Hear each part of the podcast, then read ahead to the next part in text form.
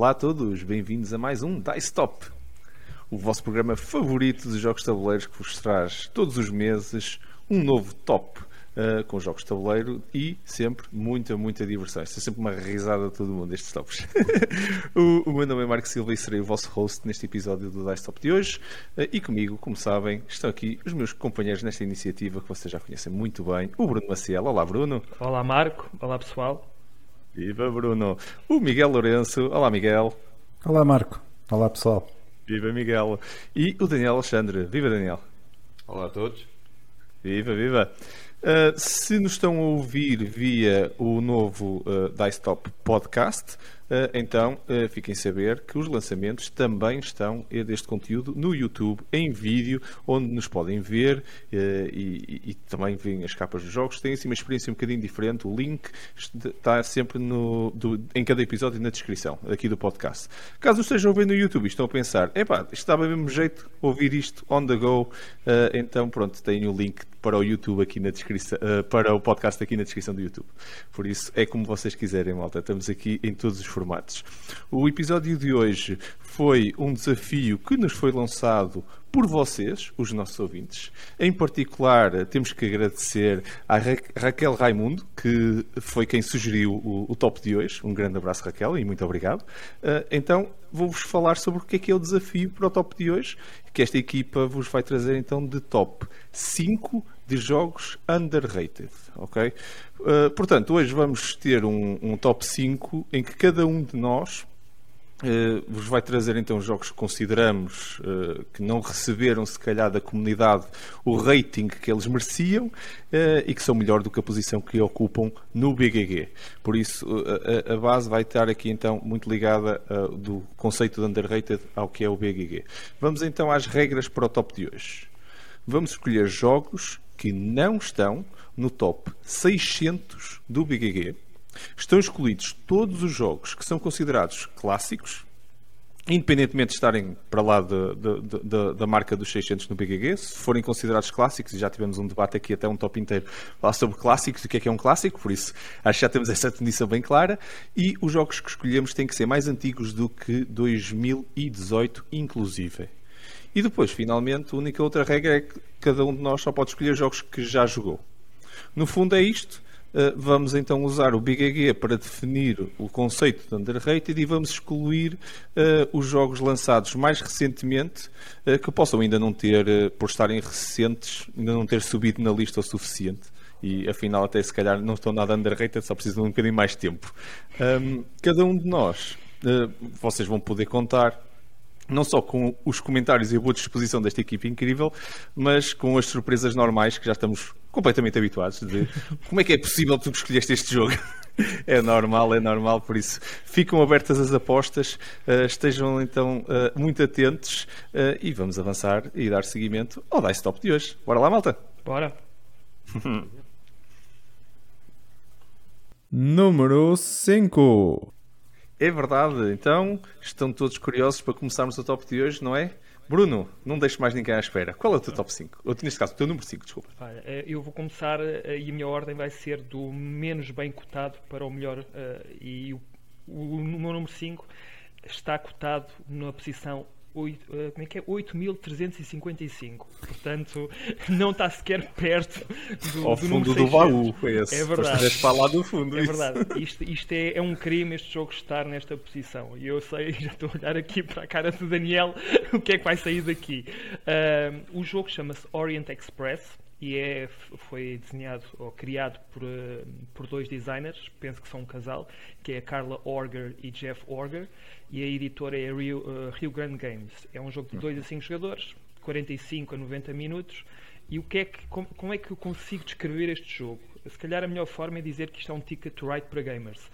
Não é bonito, olhando para um e para o outro, uh, esqueçam, é, é do 8 para 80 em termos de arte, mas é um jogo que é sobre comboios, é sobre completar uh, objetivos com trilhas em que tem, que tem que se passar por determinadas localizações e fazendo isso fazes alguns objetivos. E bom, vais colocando mesmo as pecinhas no mapa, tal como no Ticket to Ride. No entanto, acho que existem muito mais decisões aqui do que no Ticket to Ride, porque existe uma mecânica que eu acho que é muito original e interessante, que tem a ver com a nacionalização da, da, das ferrovias, em que tu tens que escolher entre fazer um objetivo de passageiro ou um objetivo regional. Se fizeres regional, as peças saem do, uh, do, do mapa e é uma das ações que tu podes fazer, é colocar ou tirar, não as duas coisas, estás a fazer um 2 em 1. Um. O problema é que tu podes ter outra carta que tem quase o objetivo feito, mas tu tiras as peças do mapa, vais ter que reconstruir novamente. Então isto faz com que tu tenhas decisões. O que é que eu faço primeiro? Existem incentivos para fazer um tipo de cartas e um incentivo para fazer outro tipo de cartas. O que torna também o jogo interessante. O jogo é feio, mas toda a gente que joga pá, o jogo, é um jogo para jogar de uma forma muito leve, portanto não é também muito estratégico, faz muitos pontos, portanto também há aquela satisfação de pontos, pontos, pontos, faz uma carta, mais outra carta, mais outra carta, tem muita interação porque o mapa fica cheio rapidamente. Uh, eu fico perplexo como é que um jogo tem tão pouca atenção de uma empresa que eu acho que tem nome na, na indústria, a Rio Grande Games, não é que tenha feito uhum. grandes jogos ou jogos muito bonitos, mas 8.355 é uma posição que eu nunca iria pensar que eu quando fui ver até fiquei, como é que pode ser? Não é 835, não. É mais um 5 a seguir. Uh, portanto é a minha recomendação, eu gosto muito do jogo, uh, é o Orient Express de 2017. Sim, Opa, e, e, fizeste por ordem, por ordem de, de um nível de underrated no fundo, não é? Também achei certo. giro. Certo, sim, sim. muito, muito boa recomendação, sim senhor. Não sei uh, se, se, Agora eu vou passar a palavra ao Daniel, não sei se, se queres comentar. Ninguém jogou, mas, não é? Eu não joguei, eu não joguei, confesso. mas, mas, mas já, já ouvi falar. Okay. então, Daniel, uh, passo a palavra para também conhecermos o teu número 5. Então, o meu número 5 Uh, eu vou explicar. Assim como o Bruno fez a explicação dele, eu fiz, mas na ordem inversa. Ou seja, okay. para criar mais suspense, o que é que estará no fundo, que neste caso será o meu primeiro. Okay. Uh, o mais jogo. underrated, no fundo. Não é? mais underrated possível. Uh, por isso, vou começar softzinho. vou começar pelo um jogo que está no lugar 912. O jogo é do Bruno Catala e do Ludovic uh, Moublan. Uh, é um jogo de 2009 e, assim como vocês me conhecem, já devem ter noção do que é que eu estou a falar. Eu estou a falar do Dice Town. É um jogo que eu adoro. Adoro o. Uh, é um jogo uh, de dados, é um póquer de dados, em que o resultado dos dados que te saem a ti e ao grupo com quem tu estás a jogar é que decidem quais as ações que tu vais fazer. E depois aquilo é um bocadinho push your luck, porque tu tens, jogas os dados, lanças os dados e depois podes guardar eh, os dados que tu quiseres e relançar os outros novamente. Tens de ficar sempre pelo menos com um dado. Um, e pá, e tem, tem, tem tudo o que eu gosto num jogo, tem, tem dados, que eu, eu gosto muito do fator sorte no, no, também no jogo, tem estratégia, porque tu tens é as tuas decisões que, que decidem e o teu, a tua ambição é fazer o maior número de, de pontos, que neste caso, se eu não estou em erro, é dinheiro. Uh, epá, e tem tudo. Uh, tem algumas expansões. Eu não acredito que, que, que adicione uh, mais ao jogo. Uh, talvez mais complexo, mas mais emoção não. Acho que o jogo é bom assim como está.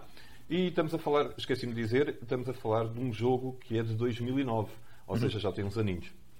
Uh, e pronto, e foi este o, o meu número 5. Número 5, Dice Town. Eu acho que o Bruno deve estar agora a pensar: bem, eu trocava bem o meu 8000 e tal por esse 900 e tal. Não sei porquê. Mas... Nunca joguei isso. Não, mas já ouvi com... Sim, senhor. Sim, senhor. Opa, muito boa partida, Daniel. Muito obrigado. Vou passar a palavra aqui ao, ao Miguel para partilhar também o seu número 5. Ora bem, o meu número 5 uh, está no, no número 733 do BGG. Eu fiz como o Bruno, portanto, o meu número 5 é o que está mais mal cotado. Ok? okay. Portanto, eu vou subindo. Uh, e portanto, fez um range curtinho. Tem, tem, tem, tem, tem. Porque eu cheguei ao BGG e eu disse: Ora, deixa cá ver o, o que é que eu já joguei e que eu gostei e que tivesse abaixo dos 600 e de repente eu encontrei cinco jogos. E eu disse. Encontraste rápido, ok. Sim, eu encontrei. Não, aliás, eu encontrei mais do que cinco. Uh, e depois eu disse: epá, se calhar eu tenho que uh, fazer aqui um filtro qualquer. Mas ainda assim eu cheguei a cinco que, que, que me satisfizeram bem e, portanto, o meu número 5 é o número 733 do BGE e é um jogo de 2017, é o Gentes. Okay? Concordo. Uh, é um bom jogo, eu gosto, pelo menos, é, uh, dá de 1 a 4 jogadores, é um jogo de 90 minutos, uh, pelo menos é o que diz na, na caixa, do Sr. Stefan Ristaus e da Spielworks. E o, o Daniel vai-me vai já bater, porque isto é um, é um Civ game, ou seja, é um jogo de, de, civilizações que tem várias semelhanças ao Concórdia, com o um mapa do Mediterrâneo, e o Daniel já me vai bater. E, e um mapa mas, lindo. Exato. Um, mas tem duas coisas que eu, que eu gostei particularmente, que é, uh, temos várias ações que uma há ações que, que, duram uma ampulheta e há ações que duram duas ampulhetas e, portanto, nós temos ali toda uma gestão de tempo um, que está que tá associada a, às nossas rondas e, portanto, uma ronda só acaba quando toda a gente ficar sem, sem tempo, portanto, não há um número de, de turnos fixos. Uh, tem também um, um esquema interessante em que podemos treinar várias pessoas, podemos treinar soldados, filósofos, etc. Portanto, há ali, se não me engano, são seis uh, tipos de pessoas que podemos, que podemos treinar. Mas o interessante é que podemos treinar as pessoas, mas só temos três tracks de pessoas para seis tipos. Por exemplo, os soldados e os filósofos estão na mesma track. Isto quer dizer que eu vou treinando, treinando, treinando, mas às tantas se eu quiser treinar mais um soldado, eu vou perder um filósofo. E isso, e isso depois, o, o número de, de pessoas que temos, uh, são requisitos também para cartas que podemos jogar, etc. E portanto, é um jogo que eu acho muito interessante uh, e, e é urgente. Sim, senhor. Concordo. Uh, acho que está mesmo underrated. Esse, é, um, é, mesmo um jogo underrated. Uh, não sei como é que não há mais gente a jogar esse jogo ou conhecer mais esse jogo. Eu, eu por acaso eu tenho uma ideia, desculpa lá. É, é, é, porque se calhar a seguir a esse já vieram mais 250 jogos de, é, de civilização Mas e pronto. É que este aqui, eu tenho, acho que pelo menos a particularidade de ser pré-história, porque não é aquela civilização que vai crescendo ao longo, ao longo do uhum. tempo, é pré-histórico. E eu acho que o tema é original nesse sentido. Mesmo todas as inovações têm a ver com aquele período. Uh, lá está. A arte é pré-histórico também. Portanto, olhas para aquilo, não é colorido, é tudo muito arte rupestre. Uh, o que eu acho engraçado, mas que na mesa não é, não, não é uma coisa que te chama assim muito a atenção. Quem gosta, gosta. Quem gosta de coisas coloridas não vai uh, achar sim, muita sim, piada sim, aquilo. Sim. Mas eu acho que sim, acho que é um grande jogo uh, que deveria ter mais atenção. Concordo contigo. Sim, senhor. Estou, estou a ver muita uh, concordância neste número 5 entre nós todos. Estamos muito pacíficos. Não sei o que é que aconteceu hoje, mas acho que os próximos números devem prometer. Eu já disse que o Daniel me ia bater porque era, porque era parecido com o Concórdia. Eu já disse que ele me ia bater. Aí, o Daniel está calminho Safei hoje. Safei. Safaste. Tiraste, tiraste. Daniel. da chuva. Não, o, o, Miguel hoje uh, só faltava vir embrulhado naquele plástico com, com bolinhas. Ah. Pela segurança. E ele instalou ele jogar pela segurança. Ele quando começa e diz o meu uh, uh, mais uh, afastado na tabela é o 700, 730 ou 770? É aqui? 733. 33. Ele, melhor que isto, era começar no 605 e acabar no 601. Porque ele, ele veio jogar mesmo pelo seguro. Para... Epá, desta vez não vou ser polémico. Mas eu acho que tu vais, vais, vais conseguir, Miguel. Miguel. Vais? Espera aí que eu ainda só disse um. Espera aí, espera aí que eu ainda só disse um. Tem tempo. Sim, sim. Mesmo a jogar neste... pelo seguro. Eu estou a sentir o Miguel uh, a, a pegar agora e a dizer tipo Hold my beer, não é? e, agora o... e agora o Mário vai falar sobre um jogo de espaço. Uh, por acaso não. Ah, por acaso não. Por acaso não. O meu número 5, uh, assim, eu, eu não fiz estas coisas da ordem desta forma porque eu tinha, eu tinha, eu cheguei à conclusão que há muitos mesmo, debaixo do nível, do, nível, do número 600 que, que eu gostaria de falar, então tentei falar nos que para mim me indignaram mais. E, e vou, e, e vou de vez em quando explicar também o porquê, não é? Por isso, isto aqui indignou-me um bom bocado. Uh, um jogo que está na posição 656, um, o, e, e é um jogo de 2014, que é o King of New York. Uh, o, o designer é o Richard Garfield, é um jogo de 2 a 6 jogadores, 40 minutos, publicado pela Yellow. E porquê que isto me indigna? Porque eu gosto bem mais deste jogo do que gosto do King of Tokyo. Bem mais. Acho que o jogo é bem mais divertido. Contudo, o King of Tokyo está na posição 333 e este está na 656. Porquê? Não percebo. As pessoas não sabem o que é que estão a fazer. Porque, para mim, este jogo tem muito mais. É, é assim, a mecânica base é a mesma. Tem os mesmos dados, até se vocês perderem os dados, dá para trocar. São iguais. É tudo, a, a espécie, os, os, os, bonequinhos são iguais. Uh, mecanicamente sabem jogar um jogo, praticamente sabem jogar o outro, mas há umas pequenas. Na realidade, se souberem jogar o, o King of New York, uh, estão mais habilitados a jogar o King of Tokyo do que ao contrário. Uh, mas a realidade é que o King of Talking introduz três ou quatro coisas que para mim fazem muita diferença, criam uma profundidade no jogo versus estar a bater no gajo que está no meio. Também continua a ser muito bater o gajo que está em, em Manhattan. Pronto, o gajo que está em Manhattan também tem um bocadinho mais para fazer do que só levar porrada. Consegue subir por Manhattan acima, é uma estratégia bastante interessante. Um, os outros todos podem estar a destruir os edifícios e a, ganhar, e a ganhar pontos por aí. Não é uma coisa tão linear como exterminação. Cria logo um conjunto muito mais interessante de, de, mecânicas no jogo do que o original. Contudo, há uma diferença quase para o dobro de, de, de distância de um, de um, para o outro no, no, ranking do BGG. E daí a minha indignação, e por isso eu trago-vos o King of New York. Não sei uh, o que é que vocês acham da diferença e qual é o que vocês preferiam, até que eu estou curioso. Força, Bruno. O, o, o Bruno já Daniel, vai explicar. O Bruno não, já explicar. Eu não vou explicar porque, porque eu não gosto nem de um nem de outro. Eu, o que eu iria dizer é provavelmente o King of Tokyo é overrated e não este que é underrated. É, seria a minha explicação.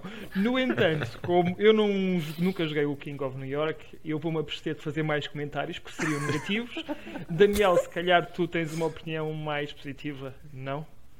Eu, eu tenho, eu, eu, eu, diria que tu uh, uh, punhas um zero à, à, frente, à, ali mesmo, mesmo atrás de, para ficar no 6 mil e tal, para ti era um jogo que, que fazia mais sentido, não era, Bruno? certo, sim.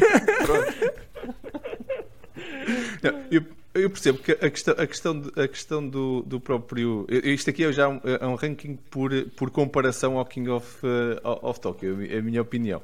Eu, em, nos dois, a parte mecânica do, do, do, jogo acho que é um bocado chata a questão dos dados e a boa de dados. Por outro lado, acho que é o que convence muita gente a jogar, uh, é toda, toda a parte artística e tudo. O jogo, tem, o jogo tem a sua profundidade, é bastante interessante, mas uh, não merecia estar abaixo do, do, do King of Tokyo. Acho que devia estar, pelo menos, ao contrário. Olha, merecia porque o King of Tokyo saiu primeiro. E quem, e quem comprou o King of Tokyo já não vai comprar o King of New York. Porque assim como assim é quase igual. Ok. Não, não é. É uma explicação. Miguel. É uma explicação. Sim, é uma explicação. do debate não... intelectual aqui. não, não sei, Isto hoje, deste lado, é só debate intelectual. Esqueçam lá isso. Eu, eu, diria até que os dois não fazem um jogo, mas pronto. Ia, o Bruno, já o Bruno roubou o lugar de Daniel. o Bruno roubou o lugar de Daniel hoje. A gente já vai ver as tuas escolhas. A gente já vai ouvi-las. Vamos, vamos. Estamos todos curiosos. Vamos avançar. Bora lá. Número 4. Ora, vamos lá continuar. Eh, estamos todos curiosos, não é, Bruno? Força! Do uh, número 4. Sim, o, o, meu número 4, uh, eh, este sim deveria estar bem acima porque está no meu top 10 de jogos preferidos. É o Railroad Revolution, hum. uh, está na posição 853, um jogo de 2016, feito por Marco Caneta e Stefani Nicolini, da empresa What's Your Game. É um jogo que dá para 4 jogadores, se não me engano, e 90 minutos mais ou menos é o que dura uma partida deste jogo é um euro daqueles. Isto é o segundo jogo sobre comboios que eu estou a falar. Não sei se será o último. na, realidade, na realidade é o terceiro, não é? Porque tu ainda conseguiste falar o Ticket Ride no meio da explicação. Vamos ser, vamos... Verdade, sim, sim. Tecnicamente é verdade. E, mas é assim, isto é um jogo completamente euro, uh, feio na mesa. Quer dizer, eu diria que o player board, quando as coisas estão organizadinhas ali, não, fica giro, fica giro. Mas não é um jogo em que a arte uh, seja muito brilhante, vamos falar assim. Mas eu acho que as mecânicas são muito, muito engraçadas. É um jogo com vários tracks, daqueles que têm multiplicadores, coisas que eu gosto. Uh, o tema é construir ferrovias da zona este para a zona oeste dos Estados Unidos. Uh, quando constróis coisas, ganhas bónus, que normalmente são trabalhadores de determinadas cores. E essa é que é a parte gira do jogo, na minha opinião, é que tu tens quatro quadrantes em que tu podes colocar os bonecos e dependendo da cor que essa ação requer, tu podes ter uma ação melhorada ou uma ação básica. E tu estás a tentar fazer um jogo de eficiência, querer fazer o máximo de coisas com aquilo que tens à disposição, que são os meeples. Um, no meio disto, depois tens aqueles tracks em que também estás a construir a, uh, uh, a rede de telégrafos, que é uma estratégia diferente de, de, das ferrovias que também dá muitos pontos, mas é um jogo que em termos de estratégia tem muito por onde se pegar, mas mais uma vez tem aquela coisa dos combos, que para mim é satisfatório, eu gosto muito quando um jogo permite com uma ação fazer várias coisas, mas está no 853. Se é má posição, eu diria que não é assim tão má, porque se nós formos a ver 853 até é uma boa posição. No entanto, tu falaste no King of Tokyo, no King of New York, Epá, pelo amor de Deus, como é que isso é possível? Este jogo está no meu top 10, portanto é, é, não poderia não estar nesta lista, porque estando no 853 eu acho que é uma blasfémia. E sim, agora podem atingir-me com toda a vossa força. Por acaso não conheço o jogo, eh, por isso não, não, vou, não vou comentar. Já, já, ouvi falar, mas não conheço, não consigo te eh, ir uh, chibatar um bocadinho. Mas, é a minha estratégia, trazer jogos que vocês nunca jogaram. também se resolve, também se resolve.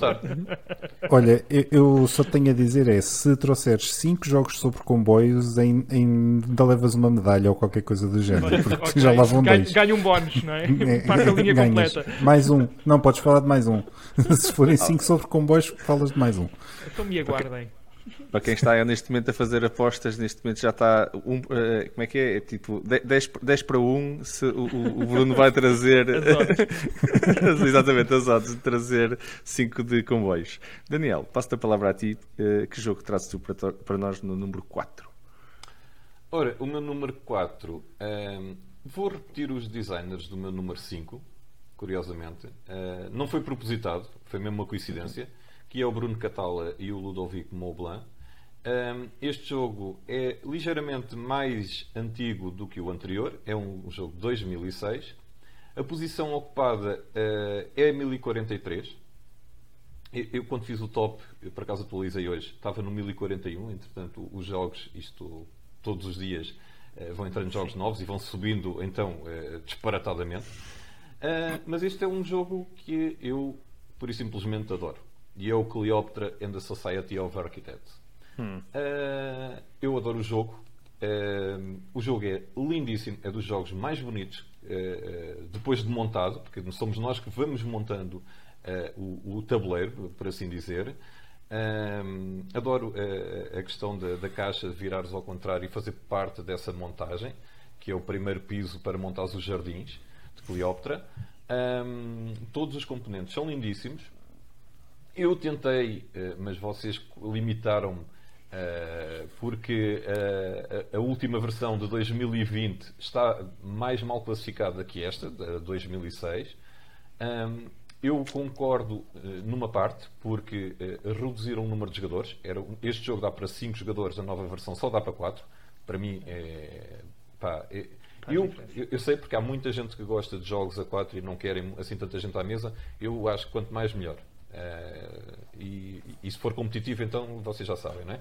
Uh, por isso gosto mesmo do pessoal ali a competir e a ver quem é que consegue melhor. Este jogo é, tem tudo. Tu tens style placement, quando montas os jardins, tens a construção dos edifícios, tens, tens cartas, que é os, os recursos que te permitem fazer a construção. Um, e tem uma coisa que para mim foi o primeiro jogo que eu joguei do género uh, e que fiquei fascinado, que é o fator eliminatório, que muita gente não acha piada. Mas esse fator eliminatório só surge no final. Ou seja, uh, e tu tens uma razão, porque tu és um arquiteto e tu, para montares uh, uh, tu, tudo o que envolve o jogo, todos os edifícios, todos os monumentos, tudo, podes fazê-lo de uma maneira a ganhar corrupção. Essa corrupção vai acumulando, ninguém sabe a sua corrupção, está fechado numa pirâmide, e depois no final levanta-se a pirâmide e revela-se a, a, a, corrupção. E quem recebeu mais corrupção Pronto, temos imensa pena, fica para a próxima. Um, e pá, e, e, tudo em mim, tudo, tudo, tudo me fascina neste jogo. Eu acho o jogo lindíssimo, é dos jogos mais bonitos uh, que, eu, que eu conheço e que já vi na mesa. E, e pronto, e é o meu número 4. Sim, senhor, Cleópatra. Muito bom, muito bom. Número 4 aqui bonito. do Daniel. É um jogo que chama mesmo a atenção na mesa. Eu ainda não vi a segunda edição, para além das imagens que estão no BGG, não vi ao vivo, uhum. mas eu lembro-me de tu teres levado a primeira edição para um dos eventos e aquilo é realmente uma obra de arte. Uh, o facto de usarem a, a, caixa para fazer parte do jogo, ah, para mim é genial, uh, logo aí. Acho que mais jogos deveriam fazer isto, sei que alguns já o fazem. Uh, mas acho que é, que é genial. Agora deixa-me só fazer um reparo. Tu disseste uhum. quantos mais melhor. Eu tenho, não sei, uma ideia de que joguei o Concórdia contigo pela primeira vez com 5. E eu lembro-me de dizer: Olha, que com 5 não é a melhor maneira de jogar o Concórdia. Não, mas quer jogar? Quero. Então tudo bem, mas tu é que sabes. Bora, força. Gostaste? Ô oh, oh, Bruno, mas aquele é que nem a 2. É nem, nem que tivesse modo solitário. Se tu tivesses experimentado a 3, é tu não terias ficado uma hora à espera. Não, estou a exagerar. Não terias ficado tanto tempo à espera para jogares. Mas pronto, vamos passar à frente, não estamos a falar do Concórdia. Era um reparo que aquilo estava-me a matar na cabeça. Quando tu disseste aquilo, assim, mas ok, alguma coisa não faz sentido. Mas pronto, agora já, já tirei do sistema. Sim. Não, não, mas isso é concórdia. Não, não é bom com o número de jogadores nenhum. É, o número ideal é zero. Certo, é, é, não jogar, é zero. É o Depois vamos número. Cortar esta parte, que isto aqui não é. Sim. sim, senhor, sim, senhor. Miguel, força. E o teu número 4? O meu número 4. Uh, eh, como o Daniel gosta muito de, de, jogos competitivos, então eu trouxe um cooperativo. Uh... já estás a pôr a jeito. É... Não estava com o dedo no botão para o Pachung. não estava a contar com essa. Ora então, o meu número 4 é o número 682 no ranking do BGG. É um jogo de 2018, portanto está mesmo ali a queimar uh, a, a, regra dos 3 anos. Mas é um jogo de 2 a 4 jogadores. É o The Mind. Que está em 682. Uh, é assim, ok para mim também não é o melhor jogo do mundo, não é, não senhor. Mas também podia estar, mas podia estar no 333 onde está o King of Tokyo ou qualquer coisa assim do género, não sei. Enfim, é um jogo do Sr. Wolfgang Vasch e é publicado por uma editora alemã que eu não me vou atrever a dizer o nome porque senão isto vai sair muito mal. Uh, mas então, um, o The Mind, para, quem não conhece, é um jogo uh, em que basicamente as pessoas têm que andar uh, por telepatia, tentar ordenar cartas que têm, que, têm, que têm nas mãos e têm que andar a jogar por, por, por ordem, não é? Portanto, um, é um jogo engraçado. e pronto, eu acho é que ele não devia estar em 600 e tal, podia estar um bocadinho mais acima. É, é uma, houve uma altura que estávamos sempre a, a, criar aqui, houve um conjunto de jogos mudos que, que, que, nasceram, esse foi, foi um deles. Acho que este é capaz de ser o mais conhecido desse, nesse estilo de não poderes falar e teres que. A ideia da telepatia. Sim, sim, sim, sim. sim. Eu pensava que íamos falar sobre jogos, afinal é sobre atividades. Pronto, isto é outro Olha, tópico. Mas... Os, uh, os, jogos já vêm a seguir, está bem? Os, os eu não queria ser o Grinch deste episódio. Isto parece estar a mudar de episódio para episódio, mas realmente. Também ainda bem, também ainda bem, assim a gente não bate sempre no mesmo, não é? Não, mas, mas, eu até percebo o ponto do Miguel. É, assim, para, a popularidade que se vê, é estranho ele estar uh, é isso, aí. É isso, é isso. Porque, é isso. Pá, a realidade é, principalmente do ponto de vista de jogo de entrada, uh, foi um jogo que já meti várias vezes na mesa pessoas que não conheciam jogos de tabuleiro e ficaram é, é mind-blowing como o conceito de jogo de tabuleiro está muito fechado aos dados e, e, e, a um tabuleiro e este não tem nada disso, mas também não é um jogo de cartas como as pessoas estão habituadas, por isso acho que nesse aspecto quebra barreiras e, e por acaso é surpreendente ele não, não, não, estar numa posição assim tão baixa, mas também não está assim tão longe dos 600 quanto isso, mas percebo o ponto. O meu comentário intelectual acaba aqui. Eu estou a ver o Daniel a mandar a cabeça. Daniel, bora, ajuda-me, faz favor. Eu vou ter que concordar com o Bruno, uh, porque, assim como o Bruno uh, acha que o King of Tokyo e o King of New York estão demasiado bem classificados, eu, eu concordo. O da Mind, para mim, 682, foi isso que tu disseste? 682, sim. Ei, Até acertei. Epá, eu acho que é demasiado bom para o jogo que é, sinceramente. Não, não, consigo, não, não consigo, não, não consigo perceber. Eu, eu, é assim, eu não vou dizer que adoro o jogo. Epá, se vier à mesa, jogo. Epá, mas para estar numa classificação dessas, epá, é- isso é demasiado bom para o jogo que é. E, e- e quantos mais, melhor, não é? Ah, sim, mas sem batota. Não, mas sem batota. Não porque isto é só até 4. E Não porque isto só dá até 4. É, Isto só dá para e 4. sem- E, e sem batatas, neste tem que ser sem batatas. Como- Está aqui assim, para ti, Bruno. É mesmo, estava mesmo no ponto. Tu.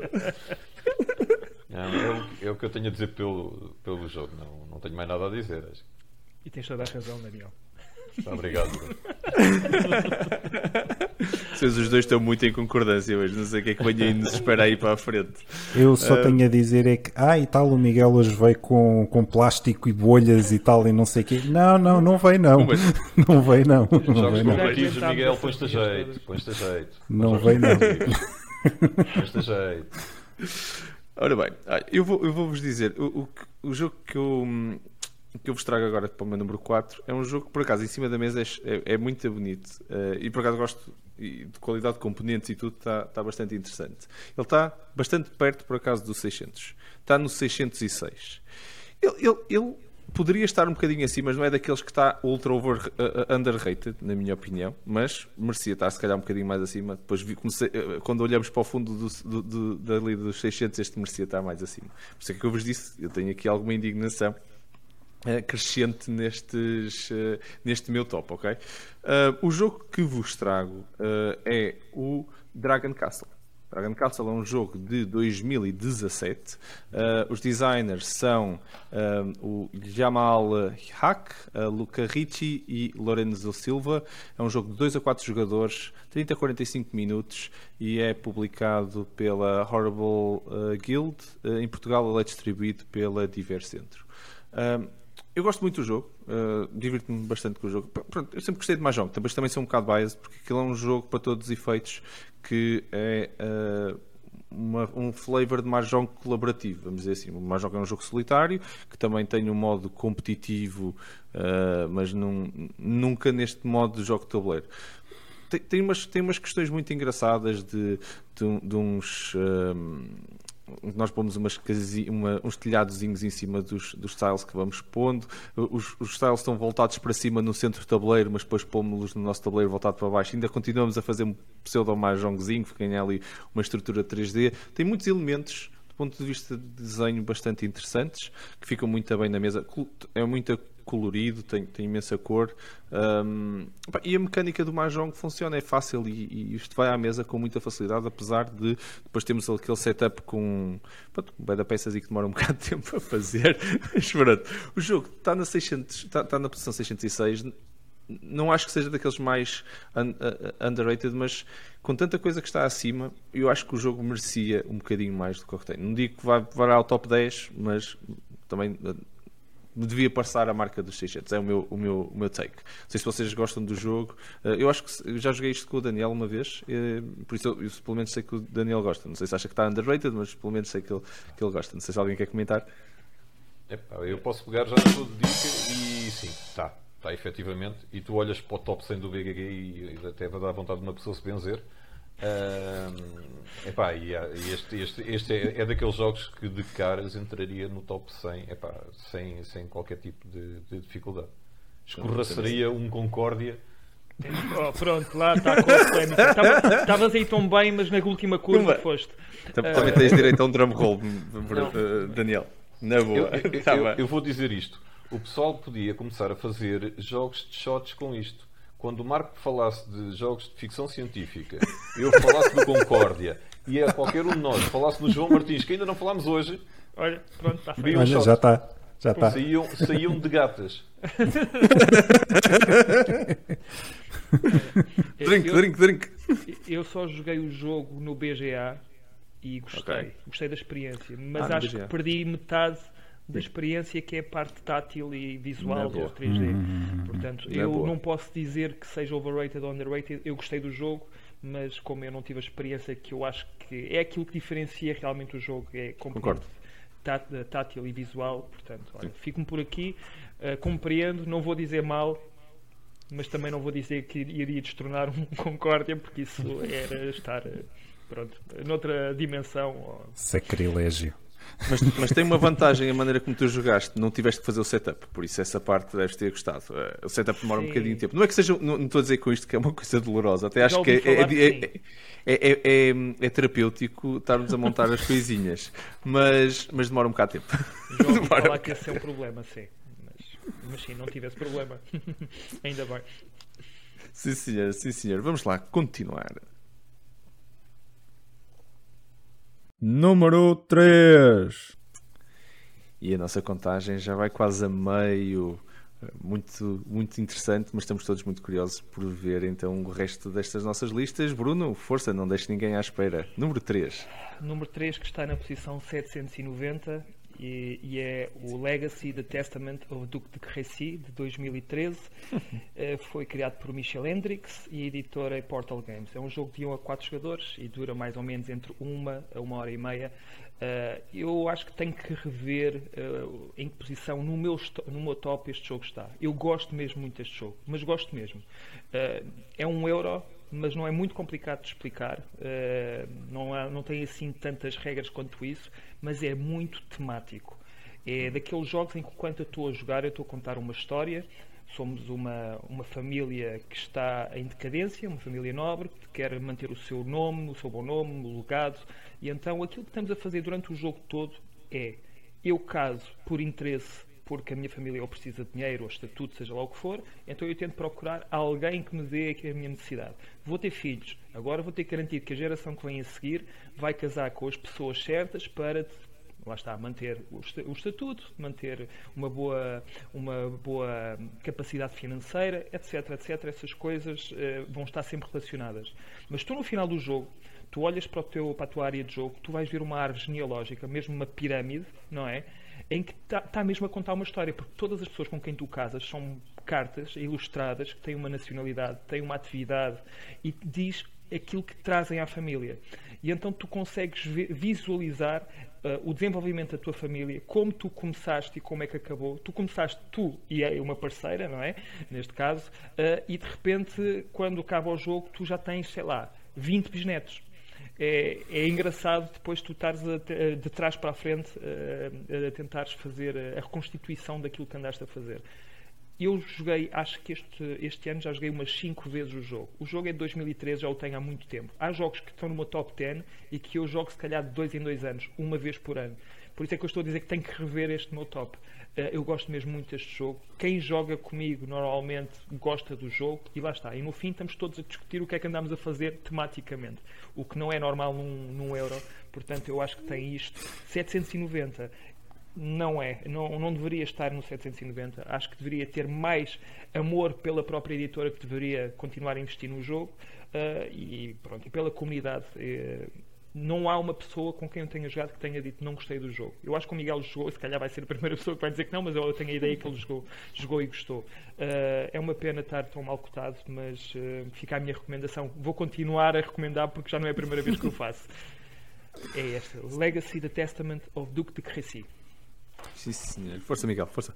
Deixa-me só dizer que, sim, senhores, já joguei, uh, gostei bastante. E é o terceiro jogo que tu trazes sobre comboios.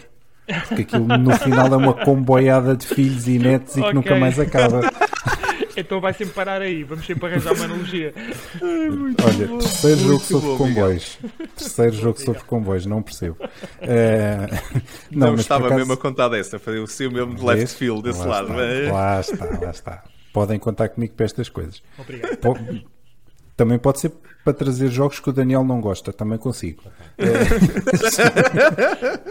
Fácil. Não, mas uh, está imparável hoje. Já joguei, já joguei, uh, gostei bastante, sim. Uh, aliás, eu joguei porque o Bruno tinha falado dele no episódio do podcast e eu tinha ficado curioso e ah, olha, deixa cá experimentar. É pá, isto deve ser giro. É pá, gostei bastante, sim. Sim, sim, sim. e o que é que estamos a fazer? Basicamente estamos a fazer filhos. Não, não, não, fazes outra coisa naquele jogo. Porque, pronto, Isso, depois, afinal é para maiores 18 este jogo. Afinal, Será que o Daniel já jogou? Não, mas é soft. É soft. soft. é soft. Não, não. Afinal, Uh, vou passar a palavra a Daniel também para, para ouvir se, se, ele quiser um comentário ou então uh, para avançar também para, para, o número, para o número 3 dele. Não, vou comentar porque pronto, o, o Bruno uh, apresentou-me esse jogo há ah, alguns okay. anos atrás. Há alguns anos atrás. Eu adquiri o jogo, devia ser dos jogos mais antigos que eu tinha lá uh, encostado. Um, e tentei jogar a versão uh, solo e não gostei da versão solo do jogo. Ah, nunca joguei. Okay. Não gostei. Por isso, uh, até tinha curiosidade de voltar a jogar o jogo uh, com, com mais adversários, porque pá, eu, não, eu não gostei, não gostei da experiência. mas pronto, é o que eu tenho a dizer sobre o jogo. Eu também acho que é uma experiência completamente diferente, porque, se não me engano, mas corrijo-me se eu estou errado, uh, o que tu estás a tentar fazer é reconstruir uh, o passado ou qualquer coisa, não é? Tu tens objetivos. Sim, tens objetivos. Estás, estás, aí de trás, hum. de, é, de, de frente para trás, não é? De frente uhum. para trás. Uh, eu acho que é um jogo completamente diferente. Ok. Aconselhava-te a jogar com 3, com 2 é bom, mas mais do que 3 já é demais. Precisas de uma mesa grande. Mas eu, tu é que sabes, tu, quanto mais melhor, não é? Quanto mais melhor. Isso aí concordo se, tiveres, se tiveres uma mesa grande, pode ser que caiba. Sim, sim, sim. Não, isso tem que ser. Senão, senão a malta começa, começa a ter filhos no chão, não é? Isto é para ter filhos, para fazer filhos. Olha que aquilo fica mesmo complicado de espaço, não estou a brincar. Sim, sim, sim. É é, eu, eu joguei digitalmente, certo. mas consigo perceber que aquilo facilmente ocupa imenso espaço na mesa, sim.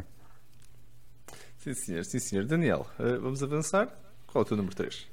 Ora, o meu número 3 é de um senhor que é o Brian Shure. É, é um jogo de 2017. É um jogo que eu tenho um orgulho enorme em ter na minha coleção, porque foi uma troca por um jogo que eu desconhecia por completo. Eu só me queria livrar do outro e quando me sugeriram esta troca, eu venho a nós. Epá, e não podia ficar mais orgulhoso da troca que fiz. O jogo é o Cold Water Crown. É um, o jogo está em 2086 é pronto. Um, Deixa-me ver. Eh, eu ia dizer talvez o jogo tivesse uh, logo a seguir ao Concórdia, para não estar sempre a bater no Concórdia. Ah, um, ou antes, pronto. E roubava-lhe o lugar de caras. É um jogo muito bonito. Uh, nós estamos a tirar uh, iscos, porque é um jogo de pesca. Estamos a tirar iscos de, de um saco e vamos colocando o nosso player board e é isso que depois nos permite pescar peixes, que por sua vez há uma competição de, de, de pesca. Epá, é um tema completamente fora da caixa para um jogo de tabuleiro, mas epá, resulta perfeitamente. O jogo é muito bonito, o jogo é muito giro, o jogo é muito divertido.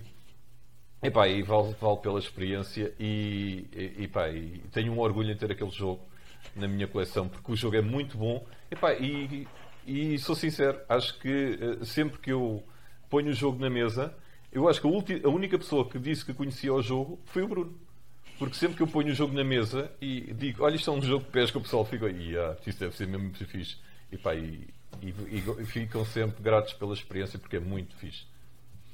Eu já vi, já vi o jogo, mas acho que não foi, por acaso não foste tu não deve ter sido num evento contigo, não estou a lembrar onde é que eu vi o jogo, mas já vi, já vi a capa ao vivo, mas nunca o joguei. Uh, mas uh, fiquei um bocado com essa ideia, essa percepção de um jogo, porque a capa diz tudo, não é? Uh, é um jogo de pesca, não, não há dúvida. E, e eu, eu lembro-me de pensar, um jogo de que é. Não sei se estou curioso de saber o que é que está aí por trás, por isso gostei da descrição, porque pelo menos já vou olhar duas vezes. Mas Bruno, uh, se calhar queres comentar. Eu, eu, já tive o jogo, já o vendi, não o vendi porque não gostei do jogo, porque até achei piada. Uh, mas não teve grande receptividade uh, dentro do meu grupo. vamos jogar outra vez? Hum, não, tem muita sorte, não sei o quê, não sei o que mais tem alguma, uh, lembro-me de alguma coisa que tem a ver com as cartas que tu vais tirando, mas uh, já não me lembro bem como é que o jogo se joga, mas eu lembro-me que foram esses os comentários. Mas eu gostei da experiência e, como o Daniel disse, é um jogo bonito, é um tema diferente do normal, yeah. o que para mim também uh, vale só por si. não me arrependo de o ter vendido porque eu sabia que ele iria estar aqui a ganhar pó. E quem tem o jogo, olha, se calhar, não é o Daniel, porque não foi com o Daniel que eu fiz o negócio, mas pelo menos temos aqui pessoas que nas proximidades também têm o jogo. Não serás o único, Daniel, uh, mas que tenha, olha, que tenha feito bom uso do jogo. Uh, agora, se é underrated, eh, Vamos, vamos dizer que sim para concordar com o Daniel. É bom fazer aliados de vez em quando. o Bruno já está a preparar. o Bruno aqui já está a pensar no próximo tópico, não é? E já está a preparar que vai precisar de aliados, por isso já, já promete. já fica aqui. Olha, deixa-me só acrescentar que, que eu vi o jogo quando o Daniel o trouxe uma vez para um evento, sim. Portanto, Marco, não sei se foi dessa ah, vez que tu então viste ou não. Então, se calhar foi. Um, e uh, eu acho que foi depois disso que alguém, já não me lembro quem, mas, mas eu lembro-me de ouvir um podcast sobre jogos solo em que falaram do Cold Water Crown. Uh, e portanto, não me lembro não me lembro depois se a avaliação que eles fizeram era se o modo solo era bom ou não. Uh, isso, isso eu já não me recordo. Mas, um, mas tinha ficado com a ideia que uh, foi engraçado. Portanto, o Daniel trouxe para um, para um evento e acho que foi pouco tempo depois, ou, ou, pouco tempo antes, já não, já não sei precisar. Tinha ouvido falar do jogo também num, num podcast, mas, uh, mas relacionado com, com, com modos solo e, e, e, com jogos a solo. Portanto, uhum. Daniel, se calhar esse modo solo é melhor do que, do que o do Legacy. Experimenta. Experimenta. Força, força, Miguel. Se quiseres continuar, o teu número 3. Continuo, perfeitamente. A ver se agora o Daniel me bate.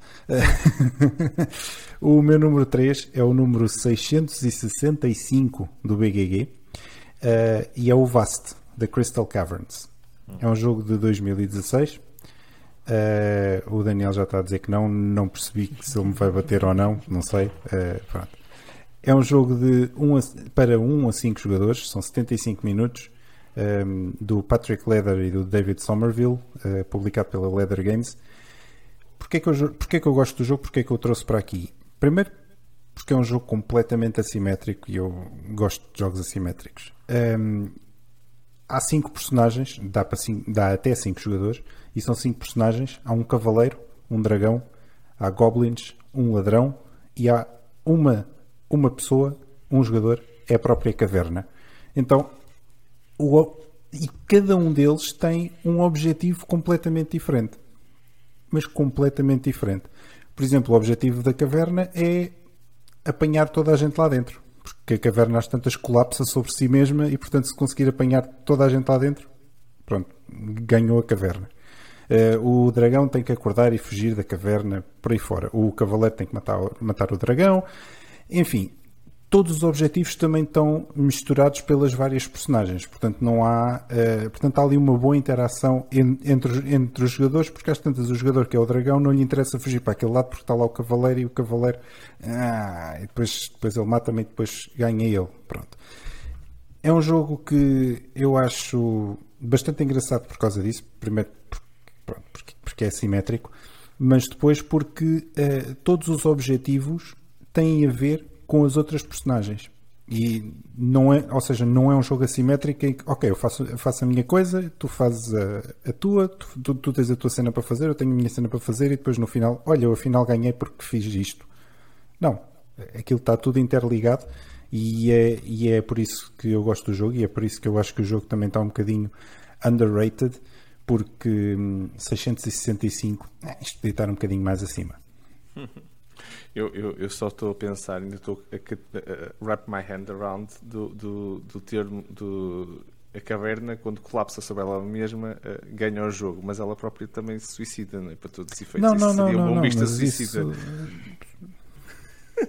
mas ganhou, mas ganhou, o objetivo é esse. Pronto. é estava, estava só a capturar esse, esse momento. Não, mas... Tentar ainda não, pôr as sim. pessoas todas lá em casa a pensar também no caso. Eu vou, que... mas vocês vêm comigo. pronto, pois. é isto. É isto. Sim, é muito isto. bem, muito bem. Uh, não sei se alguém quer comentar, senão eu vou uh, avançar para o meu número 3. Uh, pronto, esse... Não? eu estava a ver se o Daniel estava a tentar salvar, Miguel. O Daniel estava ali a abanar a cabeça, não sei eu se. Eu nunca joguei. Sei. Eu também não. Epá, e o tema da fantasia. Hum, não. Ele, ele, deve ter andado a ver a nossa, a nossa coleção e deixa lá ver que jogos é que eles não têm. Eles não podem comentar uma, uma coisa que não têm, digo eu. Epá, não sei, ele, ele, ele veio super seguro. Isto, airbags por todo lado. E, epá, acho que sim, acho que sim, Miguel. Estiveste lá. Ele, ele perdeu-me quando falou em feiticeiro, caverna, goblins e outra coisa qualquer que ele disse que. Por acaso gosto. Mas olha. Eu só não percebo uh... da parte em que ele diz que, que, o cavaleiro mata o dragão eu sou contra cenas que matem dragões. Ah, sim. olha, que será? olha, mas podiam yeah. ser. Mas podiam ser outras personagens com, completamente diferentes porque o. Sim o, o tema, o trocar, tema em é? si não está. É pá, mas podia matar uma tá... águia ou um leão, uma cena assim. Outros animais, estás a ver? Troca o dragão pelo que tu quiseres, põe lá outra coisa qualquer. É, pronto, tanto faz, tanto faz. É, muito bom, muito bom. Ora bem, eu, eu vou-vos dizer: o meu número 3 foi-me apresentado pelo Daniel, por acaso, num evento, num, num dos nossos eventos. Um, o jogo está na posição 793. É o Dice Hospital, jogo de 2018 do, do Stan uh, Kordinsky e, e Mike Nude. Uh, é um jogo de 1 a 4 jogadores, 45 minutos a 90 minutos um, ehm, e é publicado pela Alley Cat Games. O jogo é um Team Hospital tanto é que eles agora estão a fazer, estão a fazer o, o, o, o DICE, um Team Park, basicamente. Uhum. Uh, agora, recentemente, a Alicat segue um bocado a mesma mecânica, com umas, com umas diferenças. Um, mas, mas para todos os efeitos é, é efetivamente um worker placement uh, que tem dados, mas não é uma questão de sorte uh, e que tem, tem aquele feel mesmo que estamos a jogar o, o Team Hospital. Eu, eu adorei o Team Hospital e foi, foi a, a memória que me ficou do primeiro contacto com o jogo e das outras vezes todas que joguei o jogo. Um, mas também, também não, ajudou nada uh, o facto de eu, na primeira vez que joguei, uh, acabei por até conseguir um score até bastante razoável e ter me divertido imenso a otimizar o meu, o meu jogo e gostei, gostei bastante do jogo. Tem pena que ele esteja tão baixo porque a Alicate até, até consegue fazer assim umas coisas bem porreiras. O, o, jogo, do ponto de vista de produção, a versão deluxe está espetacular. As, se vocês procurarem uh, uh, online, conseguem encontrar os, os uh, carrinhos todos pintados as ambulâncias, exatamente. Sim, sim, sim, todas pintadinhas e tudo, a malta fazer umas coisas muito giras. Uh, fica muito giro em cima da mesa também com, com, as, com as peças de Lex e com, com os, os cotinhas de sangue em vez de ser um bocado de cartão. Pá, é, é um jogo que até, até mesmo Acho que podiam ter feito um bocadinho uma produção um bocadinho melhor na Dice Tower que aquilo vem, porque depois de montares a Dice Tower, basicamente, ou estás a desmontá-la todas as vezes, ou então aquilo nunca mais cabe dentro da caixa, quer dizer, uh, era, era ter pensado um bocadinho mais, mas eh, e o problema do insert sempre, de, destes jogos todos quase, mas tirando isso uh, e o facto daquilo depois ser à base de saquinhos, o, o jogo em si está tá bastante bom, o jogo na mesa funciona muito bem, joga-se muito bem a, a, dois jogadores, já o joguei, joga-se muito bem a quatro jogadores, foi assim que eu, que eu até conheci o jogo, já o joguei várias vezes e acho que está um bocadinho underrated também, uh, na minha opinião. Não sei, Daniel, passo-te a palavra a ti, porque foste tu que me apresentaste o jogo, uh, eu sei que também gostaste do jogo, por isso não sei se achas que está assim tão underrated quanto isso. Uh, concordo, está. Curiosamente falei uh, nesse jogo a semana passada com, com uma rapariga que é Patrícia Souza, que participou no nosso, no nosso top do gameplay. Ela foi uma das uhum. participantes e que me disse que tinha comentado o, o Dice Hospital e que lhe tinham caído em cima porque eu disse, epá, olha, não tinha essa ideia porque o jogo é muito giro, o Marco também gostou bastante do jogo yeah. um, e, foi, e, é curioso tu teres trazido para, para o top, pronto, e achei piada uh, porque foi um jogo Uma que foi falado uh, e, pá, e tenho que fazer este, esta referência que eu faço sempre. Ellicat, salvo erro, foi dos primeiros jogos que lançou enquanto sim, empresa. Acho que sim. Se não foi o primeiro, foi mesmo dos primeiros. Epá, e tive uh, muito bem quando vendeu o jogo a retail e depois disse assim: Olha, temos aqui um pack deluxe que se vocês quiserem comprar, comprem. Se não quiserem, tem aqui a versão retail. E eu acho que todas as empresas deveriam fazer isso. Todas uhum. as empresas. Independentemente de serem, uh, uh, terem sido financiadas em Kickstarter ou não, as pessoas que financiaram o Kickstarter têm sempre em, alguns, em algumas situações, porque já participei em alguns que já têm retail e eu ainda não tenho o jogo, mas eh, têm o privilégio de supostamente serem os primeiros a receber o jogo e depois a empresa só tem a ganhar com isso. Porque metem o jogo à venda e depois, se quiserem, tem aqui, olha, querem componentes melhores. Sim, senhora, nós vendemos um pack pela módica quantia de X. E se tu estiveres disposto a dar esse X, tens o jogo deluxe. Epá, eu acho que todas as empresas deviam fazer isso. Epá, e fica aqui, uh, olha, o meu grito de revolta contra as empresas que não fazem o mesmo que a Cat fez, que foi muito bem feito e que todas deveriam fazer o mesmo. Sim, concordo, por acaso. E até vou acrescentar, eh, na realidade, eh, tu contares num Kickstarter, não só em teoria, eh, infelizmente é verdade, também tenho, como tu, não sou o primeiro a ter o jogo, revolta um bocado, dado que fui eu que paguei as cópias dos outros, mas uh, também normalmente tens um preço mais acessível, não é? Porque estás a comprar em pré pré, de vez em quando, anos de pré-encomenda, não é? Quer dizer, já nem uma pré-encomenda. Uh, só passado um ano é que começaram a imprimir a tua encomenda, não é? Mas, mas para todos os efeitos tens muitas vantagens e não há desvantagem nenhuma para mim que comprei o jogo ser o único que pode comprar a, a Deluxe Edition porque é exclusivo. Uh, a questão do exclusivo também não gosto muito. Concordo contigo, Daniel. Vou subscrever a tua petição de, de revolta só aí. Não sei, eh, por acaso, não sei se o Daniel e o Miguel jogaram o jogo, mas resta só saber isso se querem comentar, senão vamos avançar. Ainda não, ainda não. Ainda não. É um ainda bom, não. bom comentário, bom comentário. vamos avançar então para o nosso número 2, bora lá. Número 2. Estamos quase, quase, quase no nosso número 1, um, mas antes ainda temos mais um jogo cada um que vamos apresentar. Bruno, o teu número 2. O meu número 2, eu primeiro está na posição 645 e eu não tenho bem a certeza se é um underrated game. Hum. Está na lista porque uh, as regras uh, estão cumpridas, mas eu acho que o jogo é bem mais popular do que a posição indica. O jogo chama-se Oh My Goods, é de 2015, hum. foi uh, criado pelo Alexander Pfister e a editora é Lookout Games, de 2 a 4 jogadores, e em 30 minutos joga-se uma partida de Oh My Goods. É um jogo de cartas que vem numa caixinha pequenina que dá para pôr no bolso. uh, eu acho que é daqueles jogos que têm muito sumo lá dentro para o tamanho que, da caixa. Porque tu abres aquilo, é um jogo de cartas normal? Não. Aquilo depois transforma-se num jogo até já com algo, não vou dizer com muita complexidade, mas com decisões, tem sorte, tem ali uma, um push your luck muito interessante. Está toda a gente a ver o que, que cartas é que vão sair, mas tematicamente o que estamos a fazer é tentar construir edifícios e ao mesmo tempo, com esses edifícios, produzir ou fazer uma cadeia de produção que faça sentido, em que temos a matéria-prima que depois transforma um produto, que depois ainda vai ter outro tipo de transformação. Portanto, vai, o produto vai sendo transformado. Uh, essa é a ideia do jogo. Uh, no entanto, como eu estava a dizer, é um jogo que eu acho que muita gente o tem ou já jogou, que gosta do jogo, pelo menos acho que a popularidade dele uh, é bastante alta na comunidade, uh, mas está no 645 na posição. Pelo menos à data que eu vi, estava na posição 645.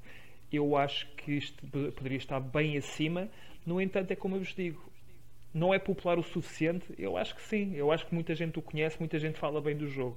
Portanto, eu tive aqui um bocadinho reticente se iria colocar o jogo ou não, uh, mas esteja em que posição estiver, é dos melhores jogos, tendo em conta o tamanho, o preço, ou seja, o rácio, é, vão extrair muita coisa de uma caixinha tão pequenina. É mesmo muito bom o jogo para aquilo que, que é, que é uma caixa que se mete no bolso. oh my good. Pá, eu estava quase a roçar mais uns anos e se calhar roçava um clássico, mas ok, uh, vou deixar passar porque okay. opá, há imensa gente que conhece uh, o Oh My Goods. E... Eu mas, diria mas, que um clássico pronto. vai para os Catans e os Carcassonne. Sim, sim, Acho sim. está bem longe, mas sim, ok. É o que eu estou a dizer, é o que eu estou a dizer. Dá-lhe mais uns anos e se calhar estávamos a considerar aqui um clássico. Acho que mesmo, mesmo muita gente conhece o Oh My Goods a parte do puxar lá caminho não me fascina, mas eu tenho um, uma urticária de natureza porque nunca tenho sorte nessas cenas, acabo sempre lixado. Uh, já, joguei, já joguei o clássico dos push com o Daniel, levei uma tarefa que até, que até me deu impressão às 5 da manhã na Liria Con, mas uh, isso ele sabe que, que, que eu, eu e push não dá mesmo. E não era por causa do sono, é mesmo mas, sorte mas é um push comunitário, Sim, porque é igual para toda a gente, portanto, o, o que sai, sai para toda a gente. Sim, mas, uh, o que tens à eu... frente é que pode ser diferente do que o jogador tem à frente. Isso sim. assim. Mas percebo. Mas sim, sim, senhor, sim, senhor. Um, um, um quase clássico, vou dizer assim. okay. Daniel, passo-te a palavra a ti, teu número 2. Ou se quiseres comentar, estás à vontade, claro. Não, o Bruno já sabia que eu não ia comentar porque eu gosto do jogo. Eu disse que estava Daí eles. confiante. É, estava salvaguardado. Ah, mas pronto, avanço para o meu número 2. Sim. O meu número 2 tem, tem dois criadores, que é o Arnaud Urbon e o Ludovic Viala. E estes nomes não vos devem dizer nada, porque a mim também não me dizem absolutamente Ok. nada. O jogo é de 2007. O jogo está na posição 3923. E eu vou explicar antes de apresentar o jogo. Este Ok. jogo eu conheci ainda na altura que tínhamos Lisboa Con e o Hélio tinha eh, numa das prateleiras uma caixa enorme. Aqui está uma que estamos a falar de uma caixa eh, que tem o tamanho de uma, do Olhambra Big Box. É uma coisa mesmo grande. Epá, e o jogo estava para aí a 25 euros. E eu achei tão estranho do género. Epá, um jogo daqueles a 25 Muita caixa euros. uma pouco caixa jogo. tanta... É isto tal e qual. Achei aquilo muito 25 estranho. euros? E como, como eu já vos disse, eu compro jogos porque acho a capa bonita, porque vejo eh, um tabuleiro bonito, ou só porque o tabuleiro é redondo e é fora do normal. Este chamou-me a atenção porque era uma caixa grande. Epá, e eu não, não hesitei e comprei o jogo. E o jogo chama-se Utopia. É Ah. um jogo brutal. É um jogo que eh, eh, foi recentemente jogado, por isso está, está fresco na minha memória. Eh, é um jogo de. Eh, e aqui vou, vou, vou puxar votos aqui ao Miguel, porque é um Civ game. Eh, é um jogo de área control. Eh, Ah, é um, pronto. é- Estragou. epá, pronto. Epá, o jogo, o jogo é muito giro, os componentes são muito bons. Tu tens miniaturas de, de, de, de todas as civilizações, mas não tens uma miniatura apenas. Vocês têm uma caixa de miniaturas. Eh, a qualidade é, é, epá, podia ser melhor, eh, efetivamente, a qualidade podia ser melhor porque algumas estão um bocadinho torcidas e tal. Epá, mas tens uma quantidade eh, de, de, de, de- monumentos, eh, porque tens a civilização maia, egípcia, eh, Ming, e mais duas que me faltam, que eu agora não sei precisar. Eh, epá, mas o jogo é muito giro, é um jogo que fica muito bonito. O tabuleiro podia ser mais agradável, mas pá, cumpre os requisitos, porque estamos a falar de um, de um área control ehm, e de maiorias. Eh, e pronto, e, pá, e, e é um jogo que eh, eu, eu tenho todo o gosto em, em colocar o jogo na mesa, tenho todo o gosto em apresentar este jogo, porque é um jogo que passa eh, mesmo ao lado dos radares de toda a gente, porque é, é- é um jogo que, pá, não, não sei, por alguma razão não colheu assim uma boa crítica e por isso é que também está na, na posição que está. Eu, eu vou passar a palavra ao Miguel, que ele agora pode escolher, ele agora tem um momento de decisão. Pode bater por causa do Area Control ou pode, dizer- pode, pode enaltecer por causa do Civ Game. Por isso, Miguel, decide. you decide. Acho que é um empate. Eu vou passar para o meu número 2 porque senão. Não, esqueçam. Não, não, não. não. Eu vou passar para o meu número 2, senão depois o Daniel ainda bate mais. Eh, e não, eh, esqueçam mais. Não, mas olha, eh, mas por acaso pareceu-me bem e foi um grande negócio. Então, por, por, pelo preço que foi, então, então sim. Ehm, bom. Meu número 2 é o número 628 do BGG. Eh, É um jogo de 1 a 7 jogadores. Portanto, quantos mais melhor, não é, Daniel? Fantástico. Eh, é... é um jogo de 2015, é o Between Two Cities. Do Matthew O'Malley e do Ben Rossett, Rossi, não sei, eh, publicado pela Stonemaier Games. Um, e é um jogo que eu joguei poucas vezes, mas que gostava de jogar mais vezes. Porquê? Porque tem uma mecânica muito, muito, muito engraçada que é uh, os jogadores estão a construir cidades no meio deles. Ou seja, não é cada jogador tem uma cidade e vai construindo, porque, porque funciona com, com tiles, é um, é, um, é um tile placement, mas não é cada jogador tem uma cidade, mas cada jogador tem duas. Então, imaginem que eu estou a jogar com o Daniel e com o Marco e com o Bruno, ok? Estamos os quatro, tudo bem?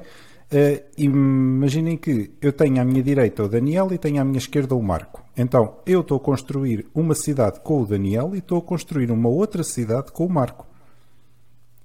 E então, esta parte é giríssima porque eu estou a tentar decidir quais é que são os tiles que são melhores para a cidade com o Daniel e quais é que são os tiles que são melhores para a cidade que eu, que eu estou a construir com o Marco. E depois, obviamente, depois eles estarão a construir também uma outra cidade com o Bruno. Ok? E portanto, e depois a pontuação também gira, se não me engano, é a pior das duas, não é? A pontuação de cada jogador é a pior das duas cidades que construímos. Portanto, há aqui uma parte cooperativa em que eu estou a tentar cooperar com o Marco para construir uma cidade, estou a tentar cooperar com o Daniel para tentar construir outra, mas eu na prática eu quero fazer mais pontos do que, do que eles os dois. E portanto eu quero que as duas cidades sejam o melhor possível porque não é? porque depois o, o, a pior pontuação dessas duas vai dar a minha pontuação. É, é um jogo que eu acho que é que é ou que foi ou que é inovador no sistema porque porque de facto não é um jogador com uma coisa mas estamos a construir coisas e que, e que estão literalmente ao lado uh, ao lado, nós estamos a construir ao lado e não na nossa área pessoal. É o Between Two Cities. Já houve depois uma outra versão do, do, do Between Two Castles of Mad King Ludwig, mas isso já é outra. Mas isso já é um mashup com, com, com, com outro jogo. Mas pronto, a minha sugestão é realmente o Between Two Cities, que eu acho que é um jogo muito, muito bom. Boa escolha. E, e, e que devia estar muito mais acima do que o 628 onde está. Concordo, concordo subscrevo e até subscrevo da tua opinião sobre o fato diferenciador do jogo sendo mesmo algo que uh, as pessoas se calhar ainda não viram e se calhar se vissem davam-lhe um rating maior pela inovação que, que traz. Uh, não tens um player board para todos os efeitos, estás a jogar dois playboards partilhados. É, é, é, é, uma, é uma inovação aí muito, muito interessante com... e competitiva até, bastante competitiva. Não é, parece que é colaborativo, a tua descrição foi sim muito colaborativa, mas uh, na realidade estás a competir, é, bastante competitivo. Não, é. Uh... Sim, é colaborativo no, no, facto que estamos os dois a construir para o mesmo, sim. mas no final do dia eu se tiver que te lixar lixo porque eu quero é ganhar, por isso acaba por Uh, vou, vou, jogar, vou, vou, vou dar ali ao, ao, ao, este tile aqui que dava muito jeito para nós os dois, mas tu já tens pontos para pôr ali do tile do lado, por isso fazes as escolhas na mesma assim. Mais ou menos, não é? Porque aí também estás a prejudicar a ti, porque depois, percebes? Sim, sim. É, aí é há sempre de... aquela coisa. Pronto. Mas sim. Mas é, é giro, é giro, sim senhor, sim senhor. Não sei se o Daniel, o Daniel estava bastante viu empolgado com o jogo. Queres comentar, Daniel? Força se nós na, na, depois na edição pudermos pôr uma salva de palmas e eu, eu, eu, eu somos, somos já, somos já agora, ah, é? queres ver? Porque... Queres? Então toma lá.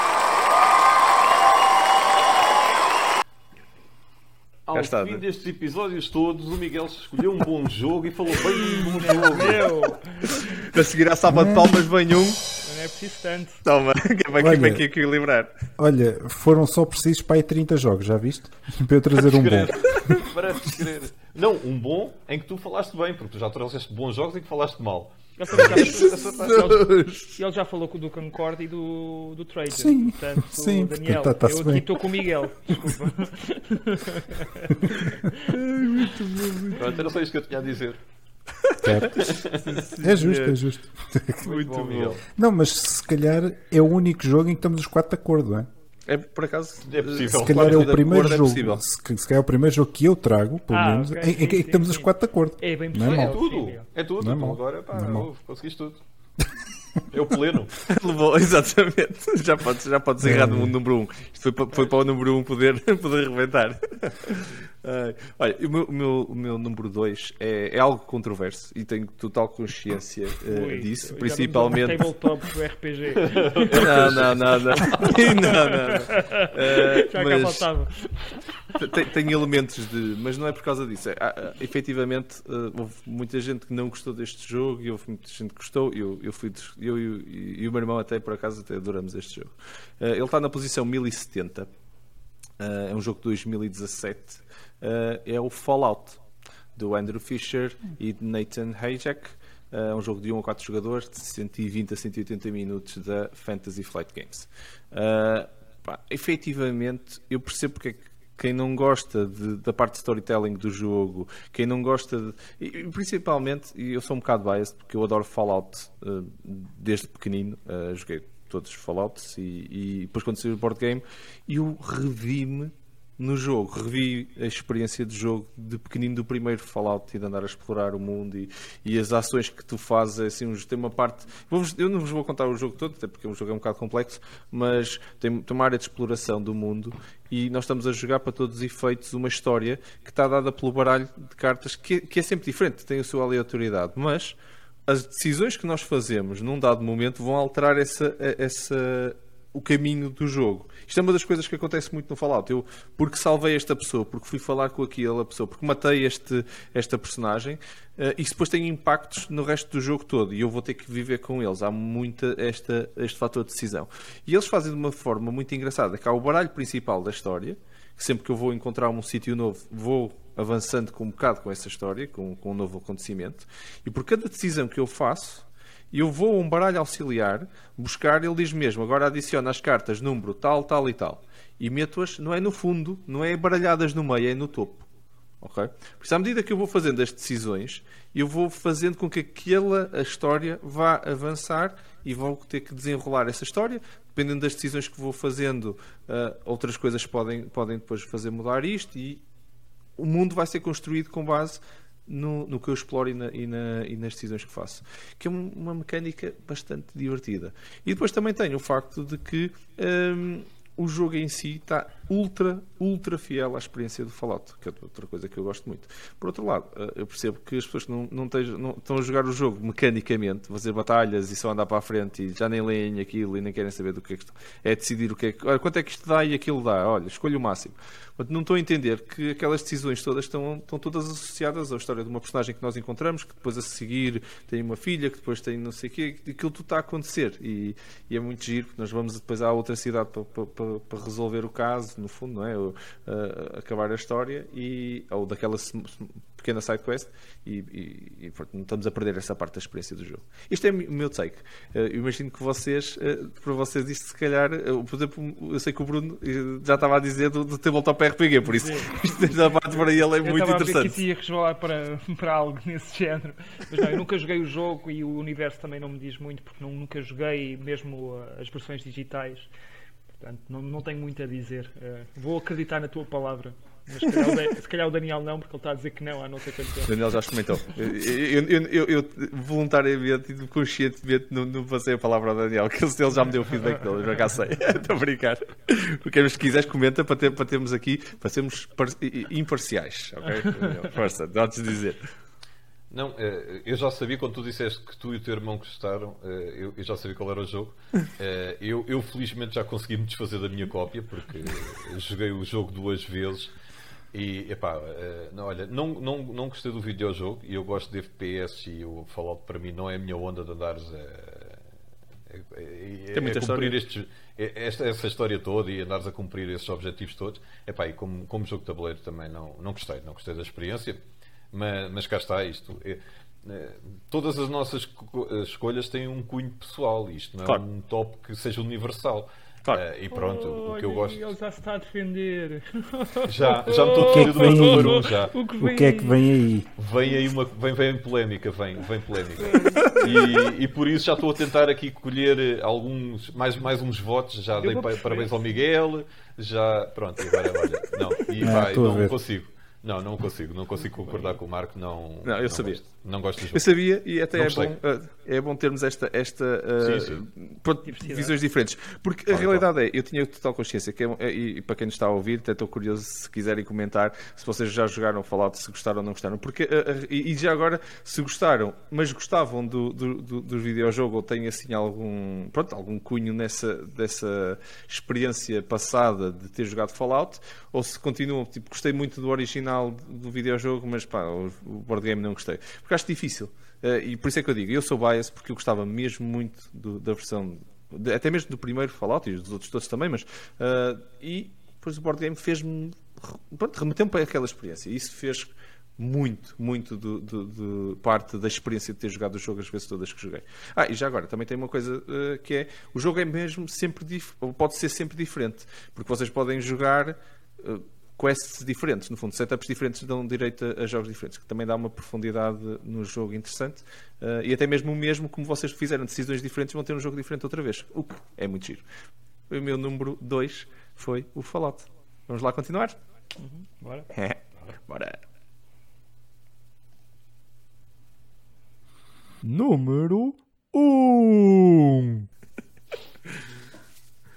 Cá está o momento mais aguardado deste episódio. Vamos lá ver então estes número 1, o topo do topo deste top 5 de underrated games. Bruno, queres fazer as honras? Força. Faço. Uh, o, o, meu número 1, um, uh, e acho que é um da, e está na posição 614 à data que, que estou a ver. Uh, é para mim soa muito injustiça. Tu, pelo menos, Marco, tu disseste que estavas a fazer a tua ordem pelo como é que era pelo nível de irritação ou pronto. Eu este este causa-me. Causa-me irritação porquê? Primeiro é porque é de um dos designers que estão na moda e é um dos meus preferidos que é o Vladimir Sushi ou Sushi um, e de todos os jogos que ele fez uh, todos têm tido muito buzz. O Messina que acabou de sair, o Praga que está aqui atrás, o Last Will, o Pulsar, o Prodigal's Club, é só sucessos. O Underwater Cities, há um jogo que se fala muito pouco. E para mim, até o segundo melhor, a seguir a este que aqui está, o Praga, que é o Shipyard. O Shipyard, uh, que lá está, foi feito pelo Vladimir Sushi, uh, foi editado pela empresa Czech Games Edition e é um jogo que demora mais ou menos 90 minutos, 120, uh, dá para 4 jogadores. E eu diria que este jogo poderia chamar-se The Rondel ou Rondel the Game porque são vários rondeles uh, no, no, no, no, tabuleiro central e a mecânica está à volta de vários rondéis, rondeles, bem, seja o que for, vocês escolham aquilo que vocês quiserem. Uh, o tema é sobre fazer uh, navios. e aquilo que estamos a fazer em vários setores diferentes, lá está, vários rondéis, é ir buscar peças de navio que vão se colar umas às outras, desde a popa, à, às outras coisas que eu não faço Popa. Popa. Eu tenho que te correr. Popa. Popa. Uhum. Popa. Whatever. É, é, isso mesmo. Pronto. Estás aí a construir as várias partes uh, diferentes do navio e ao mesmo tempo tens outras secções em que tu vais pôr chaminés, gruas, propulsores. Depois também tens uh, o staff que vai equipar, uh, com que tu vais equipar o navio e tu queres fazer o melhor navio possível. Quanto maior, mais pontos também ganhas. Podes uhum. fazer testes quase como um, um, um, test drive para ver se está em segurança o navio, que é para também ganhar pontos nesse teste. Mecanicamente, o jogo é brutal. E isto é um jogo que já tem, eu acho que não disse, é 2009, já tem muitos aninhos. Ele ainda, é, ainda não era o Vladimir Sushi de, de hoje, que toda a gente conhece, qualquer coisa que ele uh, faça, toda a gente compra, ou pelo menos toda a gente sabe que ele, que ele o fez. Uhum. O jogo é muito feio se há jogo que deveria ter uma nova edição, é este. Por amor de Deus, vocês veem o jogo, ok, é 2009, mas o jogo é feíssimo. Se o jogo tivesse uma arte diferente, se tivesse uma edição que saísse agora em 2022, talvez, bah, se alguém me está a ouvir aí na República Checa, por favor, avancem com isso. O jogo, mecanicamente, é brutal para quem jogou o Praga, para quem jogou o Last Will e sabe que ele tem mecânicas e temáticas assim muito diferentes umas das outras, ele consegue ser original. Este jogo é sobre rondéis, ok? Todos os rondéis são para coisas diferentes e eu gosto muito dessa mecânica do rondel. Mas é feio, é super feio. Se o jogo fosse bonito, de certeza que não estava no 614, ou seja, onde, onde ele está. Estaria talvez se calhar no top 100. E se calhar sair uma nova versão, isso até vai acontecer, porque isto agora também está na moda, sai uma nova versão e parece que sai um jogo novo e o jogo é igual, só que mudou a roupagem. Uh, Irrita-me porque realmente é um grande jogo, só que muito pouca gente fala sobre ele e é sobre um dos. Uh, lá está, um dos designers da moda, portanto, acho que tem tudo para ter sucesso se fizerem uma nova edição. Acho que já disse isso várias vezes, não é? Façam uma nova edição. Okay? Agora tens de dizer em checo. Agora tens de dizer em checo. Esqueci-me de fazer esse trabalho de casa. Ai, muito bom, muito bom. Olha, deixa-me só dizer uma coisa, que é, Bruno, hum. tu és o tipo dos jogos Euro e, dos, e das cores pastel e, do, e de ah. tudo e mais alguma coisa. E portanto, se tu estás a dizer que é feio, é, feio. é, porque deve ser mesmo feio. É, e porque... a produção também deixa a desejar. Sabes quando tens aqueles playerboards são uma folha? Uh, um ah, bocadinho mais grossa. Ah, tipo o outro folha. que tens aí atrás de ti. Uh, sim, sim, como esse. sim, sim, é, esse, tem, sim. tem coisas parecidas, sim. mas com pois. uma arte feia. Ok. Mais feia. Ah, Mais feia, sim. Mais feia. Mais feia, sim. Está bem, está bem. Pronto. E sim, e eu estou-me a queixar disso, portanto, é porque é mesmo feio. É isso. É, É isso. isso. É isso. Tá Sim, era aí que eu queria chegar. Agora temos o medidor de beleza dos jogos, que é o medidor Bruno, não é? Se abaixo de feio para Bruno significa uma nova escala. de- É horrível para, para a maioria das pessoas. É é- o Olha, conceito Daniel, força. É relativo, mas Não, sim. porque assim, um homem que, que acha que o Carcassonne não era um jogo assim feio, até era engraçado, e o Concórdia é um jogo bonito, epá, a gente é questionar o gosto dele. É? Por isso, para ele é feio, se calhar para, para, para o comum dos mortais é uma cena bonita. Pronto. É, E As, de- as não, mas vão estar a curioso. passar. As fotografias vão estar a Ah, passar, ok. portanto, sim, é feio. Ok. Não deixaste-me curioso e, e agora quando acabarmos o top vou, vou pesquisar. Grande estratégia, é? Quando eu digo que é Vou feio, pesquisar. as pessoas ficam interessadas. Não, não, não. Falaste muito bem do jogo. Estranho. Não, tu falaste bem do jogo e, e efetivamente é um autor que eu, que já começa Sim. a acumular alguns jogos na minha coleção e o Under, Un- Underwater Underwater, foi, foi um dos últimos jogos que eu joguei dele. Ainda não tive, tenho o Praga, mas ainda não joguei. Uh, mas o Underwater City joguei. Começou como um jogo que eu não estava a achar muita piada, mas acabou como um jogo muito bom e eu tenho tido várias experiências, como tu já referiste alguns, uh, e estou a tentar colecionar alguns jogos dele. O Last Wheel já está na minha wishlist e o Shipyard vou ver alguns vídeos porque se calhar é Tu capaz gostaste do pulsar, que eu sei. E adorei o pulsar. Por isso é que é um, é um, é um, é um designer que está, na, está, está na minha, está no meu radar ultimamente. Ele e o da, David Tur, Turci, David Turci, sim. Turci, sim. Turci. São dois, dois designers que estão muito na moda e, e, pá, eu efetivamente estou a gostar bastante das coisas que eles estão, estão a fazer. E se isto é um dos primeiros jogos dele, Sim, mas, eh, mas espera mais curioso. um ano para sair a nova versão. Depois, tu agora já pescaste o olho à, à empresa, pode ser que eles agora façam. Muito bom, muito bom. Daniel, força. eh, o teu número 1, um, estamos todos curiosos. Epá, o meu Da polémica que vem aí. O meu, o meu- o meu número um, epá, eh, eu, eu agora vou fazer de Miguel aqui do, do, do, do- do board. Ahm, o Bora. jogo é. é Precisas assim, de um drum roll, que se quiseres, se isto é assim tão coisa, põe-te um drum roll. Ora, eh, Não, não, é para, para algumas pessoas não vai ser surpresa. Ah, eu é? vou Então. ser inclusivo porque é uma designer, é uma senhora, a Maureen Iron. Ah, o jogo é de 2009. Atenção. Eu pensei que ia bater aqui todos os tops e mais alguns, mas o Bruno vai-me buscar um jogo que estava em 8 mil e tal, pá, tirou-me qualquer hipótese. Mas o meu está em 6.980. Ah, e quando iniciei o top estava em 1960, mas já, já, já entraram 20 jogos para a frente deste. Vá-se lá perceber porquê. Eu conheço este jogo como a sua versão espanhola e o jogo é o Alto Voltage. A versão eh, original chama-se 789. Ahm, epá, é um jogo que, eh, assim como o Bruno falou há pouco, eu, eu gosto muito de jogos de cartas. Isto, isto é, é como eu, eu comecei logo a explicar-me já no número anterior, no Marco, porque isto é um jogo que não é para toda a gente. Isto é um jogo para fazer contas. Tu tens, tens cartas na mão, o teu objetivo é eh, limpares as cartas que estão no meio, porque vais pescando cartas à tua vontade, podes ir pescando cartas e vais acumulando na mão, mas o objetivo é acabar o baralho e acabar as tuas cartas na mão primeiro que toda a gente. E isso joga-se como? Com números que tu tens na mão, que podem ser para cima ou para baixo, de acordo com o número que tu tens na mão. Ou seja, jogas um 8 e se tens um, um, um, um 3, eh, tens que dizer 5 e, e jogas um 5, porque aquilo tem um 3. Aquilo tem depois mais 1, mais 2, ou menos, eh, mais 1, mais 2, mais 3, ou menos 1, menos 2, menos 3. Pronto. E tu estás ali só a fazer contas. Eh, basicamente. Epá, mas é um jogo. eh, e, e- pronto. E, e- talvez dos jogos que eu joguei mais. É, é um jogo, efetivamente. Epá, há jornadas de matemática e as jornadas de matemática são jogos. Por isso é, é um jogo. Ahm, epá, Olha, e olha, eu, eu- eu adoro contas e é, é topo. Eu, eu vou-te só dizer que tu, para seres polémico, tu tens que trazer um jogo que a malta conheça. Porque senão assim a gente, a gente fica só. "Ah, Eu- pronto, está fui- eu bem. fui Ok, ver tens que fazer contas. E não tinha Tá bem. percebido quando ele disse que era 789, é 7 e o 8 é o 7 comeu o 9. Sim.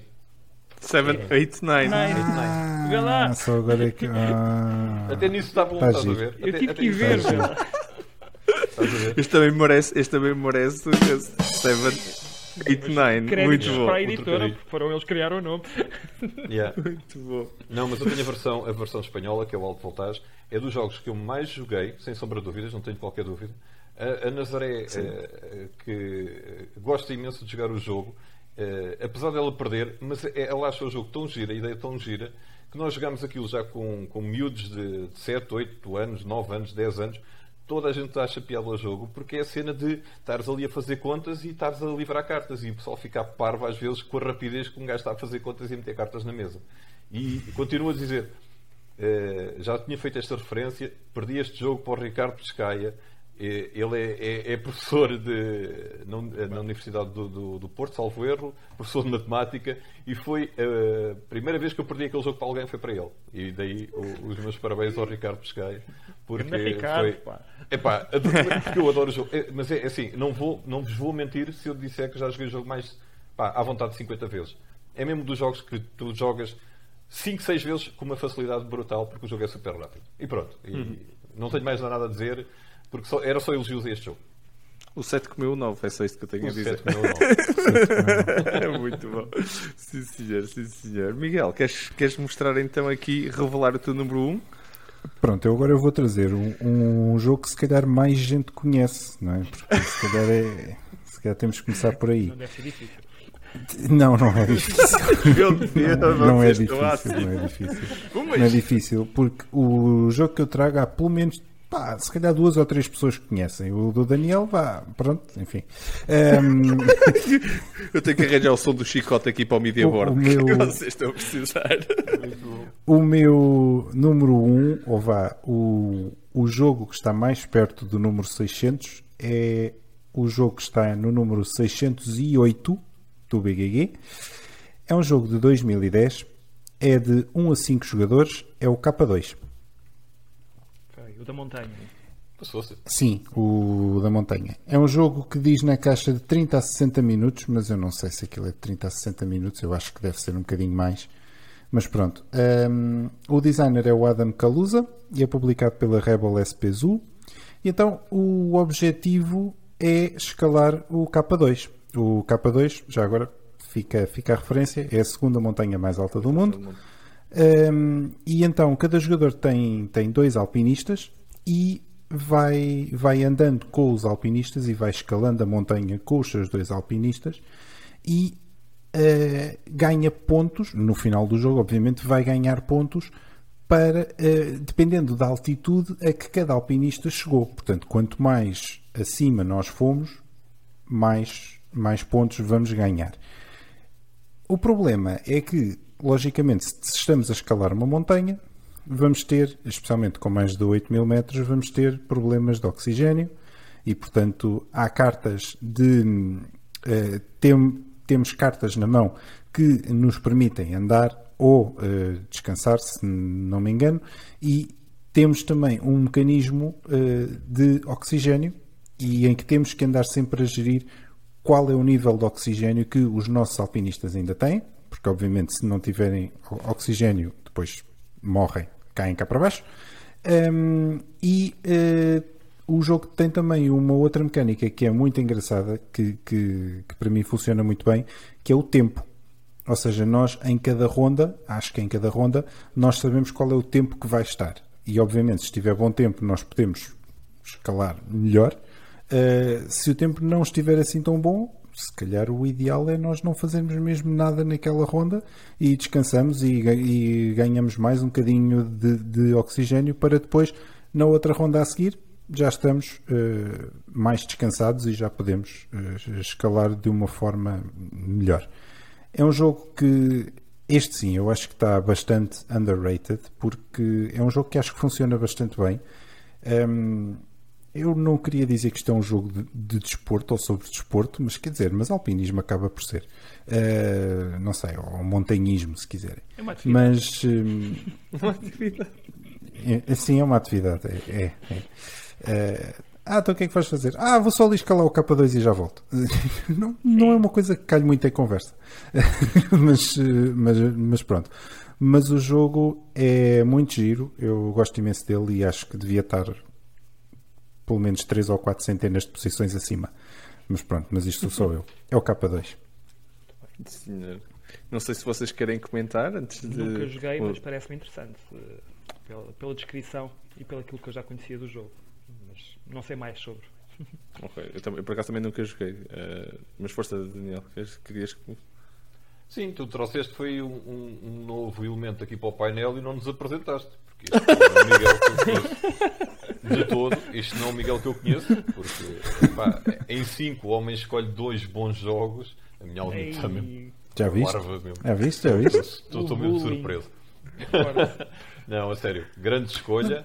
Ah, eh, eles, salvo erro, até agora até fizeram uma edição, tipo uma big box, em que juntaram. eh, porque o tabuleiro, salvo erro, tens frente e verso, e Sim. já lançaram o Broad Peak, salvo erro.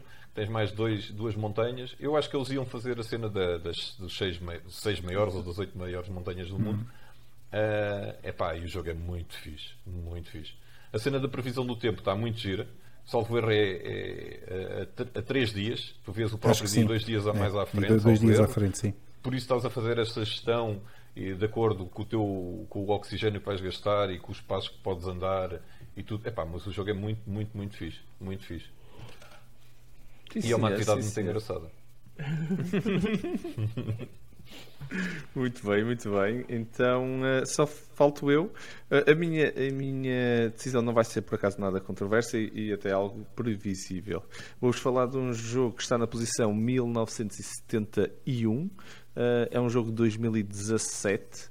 Um, que por acaso o criador eh, eu conheço bastante bem eh, e, e por acaso pena dele ter, do jogo dele estar onde está porque acho que merecia eh, bastante mais e até vos vou depois já, dizer um bocadinho mais sobre isso. O jogo é o Explored Valley of the Dead King, o criador é Jonathan Mariucci, ele, junta- ele juntou-se neste jogo em particular com mais dois criadores, uh, Kat Kimodrini e, e Nathan Luth. É um jogo de 1 a 7 jogadores, colaborativo, uh, de 60 a 180 minutos, mas na realidade até pode ser mais, depende muito de como é que vocês jogam. E é publicado pela própria empresa do, do Jonathan, uh, a Mariucci J Designs LLC.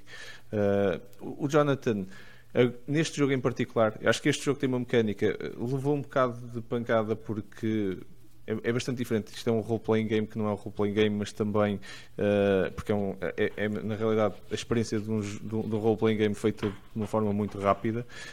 Um, é desafiante, é divertido, uh, tem é colaborativo, ok? Se bem que depois temos outros. Ele lançou, na realidade, hoje já lançou mais três, está o quarto agora para sair.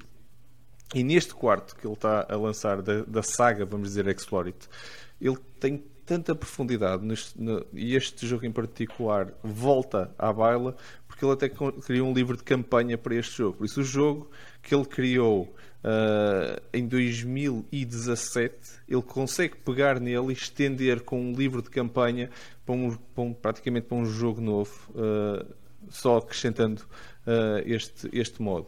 A profundidade precisamos ter para fazer isto num jogo e ainda por cima pegar e todos os outros jogos que ele cria são standalone games que ele consegue torná-los expansões destes de, de, qualquer um dos outros jogos que ele criou uh, cria mesmo muita profundidade numa caixinha tão, tão pequena. Já para não falar que a caixa já não é assim tão pequena quanto isso, porque se vocês for comprar as coisas todas já começa a ser gigante. Um, eu já apresentei este jogo a várias pessoas, até já me surpreenderam pessoas que, que nunca gostaram ou que não não conheciam jogos role-playing games, entraram muito bem na mecânica, é suficientemente simples para ser um bom jogo de entrada para o mundo do, do, do role-playing game, porque não tem, as batalhas são simples, as coisas resolvem-se rapidamente, extremamente visual. Andamos a riscar coisas no tabuleiro, tem uns bordzinhos e nós andamos a marcar tudo com, com uma caneta e, e um erase board, não é? quer dizer, apagamos e depois riscamos, apagamos e riscamos, apanhamos items, escrevemos o que temos no, no, no pronto, na, na mochila, gastamos um item, apagamos o item, uh, perdemos vida, marcamos, temos comida, comemos, marcamos o, o, o quanto, come, quanto comemos, vamos comprar comida, vamos aumentar.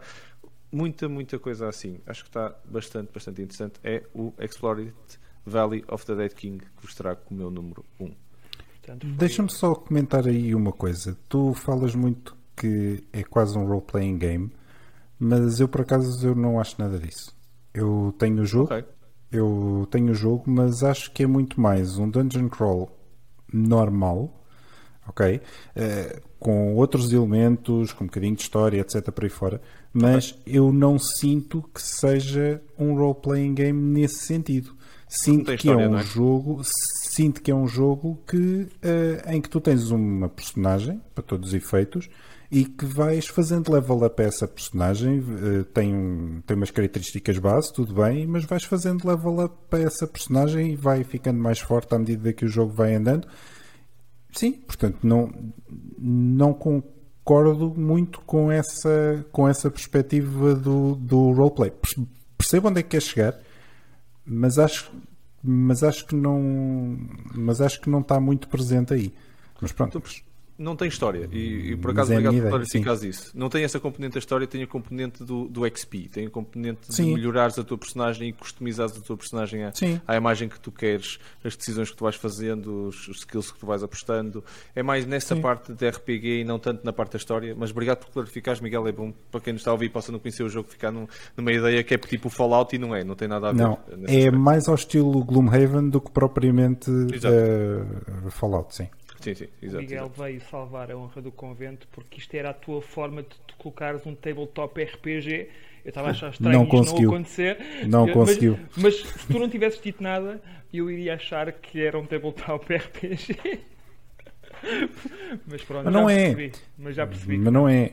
A questão é que não é.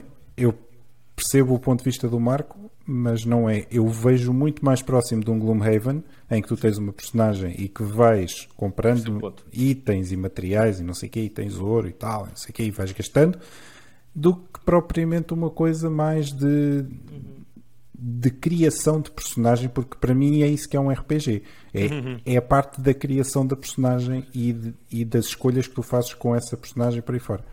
Tem- Miguel? tem só- Isto é que é uma, uma não aliança, uma aliança a sério.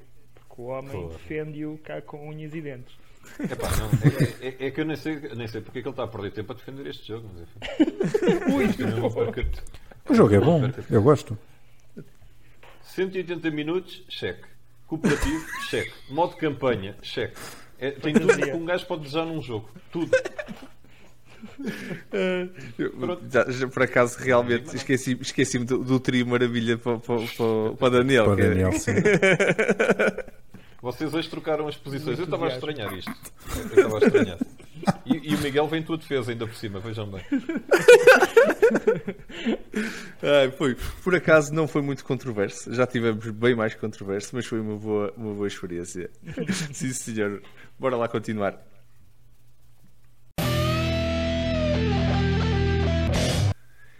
É verdade, e chegamos ao final de mais um Dice Top.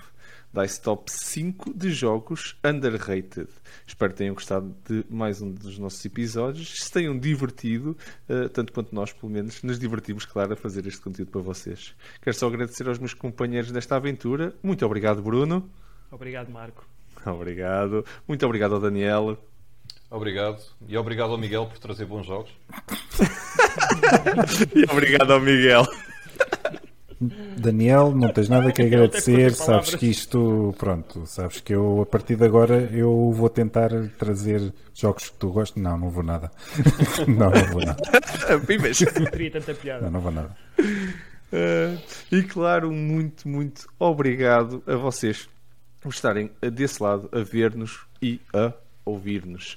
Uh, é um prazer imenso estar a produzir este conteúdo para vocês. Relembro que a DICE tem o DICE Podcast, um segmento de conteúdos independente deste, mas também muito interessante que, uh, se não conhecem, então vejam aqui na descrição os links para uh, vocês poderem passar a conhecer, não se vão arrepender. Deixem também uh, um comentário aqui no vídeo ou, ou então usem a hashtag DiceTop para nos dizerem o que acharam deste episódio, partilharem aqui do nosso confessionário, que, onde nós vamos partilhando também o que, as nossas opiniões e vamos batendo uns nos outros, mas sempre com, com muito carinho. Uh, e claro, uh, se gostaram de, destes, pronto, destes, destes nossos underrated, o que é que vocês acharam, se concordam, se não concordam. Não houve assim muita polémica efetiva, vou confessar, por isso, mas mesmo assim, digam-nos o que é que vocês acham e quais são os vossos, o vosso top de underrating. Um, claro, ajudem-nos também a lançar um pouco mais esta iniciativa, uma iniciativa recente. Partilhem este vídeo um, ou, ou, então o link do podcast, o que vocês preferirem, com os vossos amigos nas redes sociais, para que nós consigamos então chegar com este segmento torná-lo tão popular como os outros segmentos que nós temos. E não se esqueçam de fazer um like, de subscrever e, claro, uh, se, se quiserem, uh, em ambas as plataformas. Não se esqueçam, estamos no YouTube e estamos também no, no, no podcast. Uh, caso nos queiram fazer chegar mais ideias, vocês já viram que nós claramente estamos a ouvir-vos e queremos fazer o melhor conteúdo para vocês, é só nos mandarem o vosso feedback pela forma que vocês quiserem, num comentário, ou então podem nos mandar um e-mail para podcast.dicecultural.org. Nós adoramos ler estas vossas mensagens e ouvimos-vos e vamos sempre tentar preencher uh, os vossos pedidos. Obrigado a todos por estarem desse lado. Nós cá estaremos uh, na última semana de, de, cada mês para mais um Dice Top para vocês. Até lá, muito, muito obrigado, boas jogatanas e vamos continuar a fazer crescer este hobby que tanto adoramos. Bora, malta. Muito obrigado. Até à próxima, pessoal. Tchau, pessoal.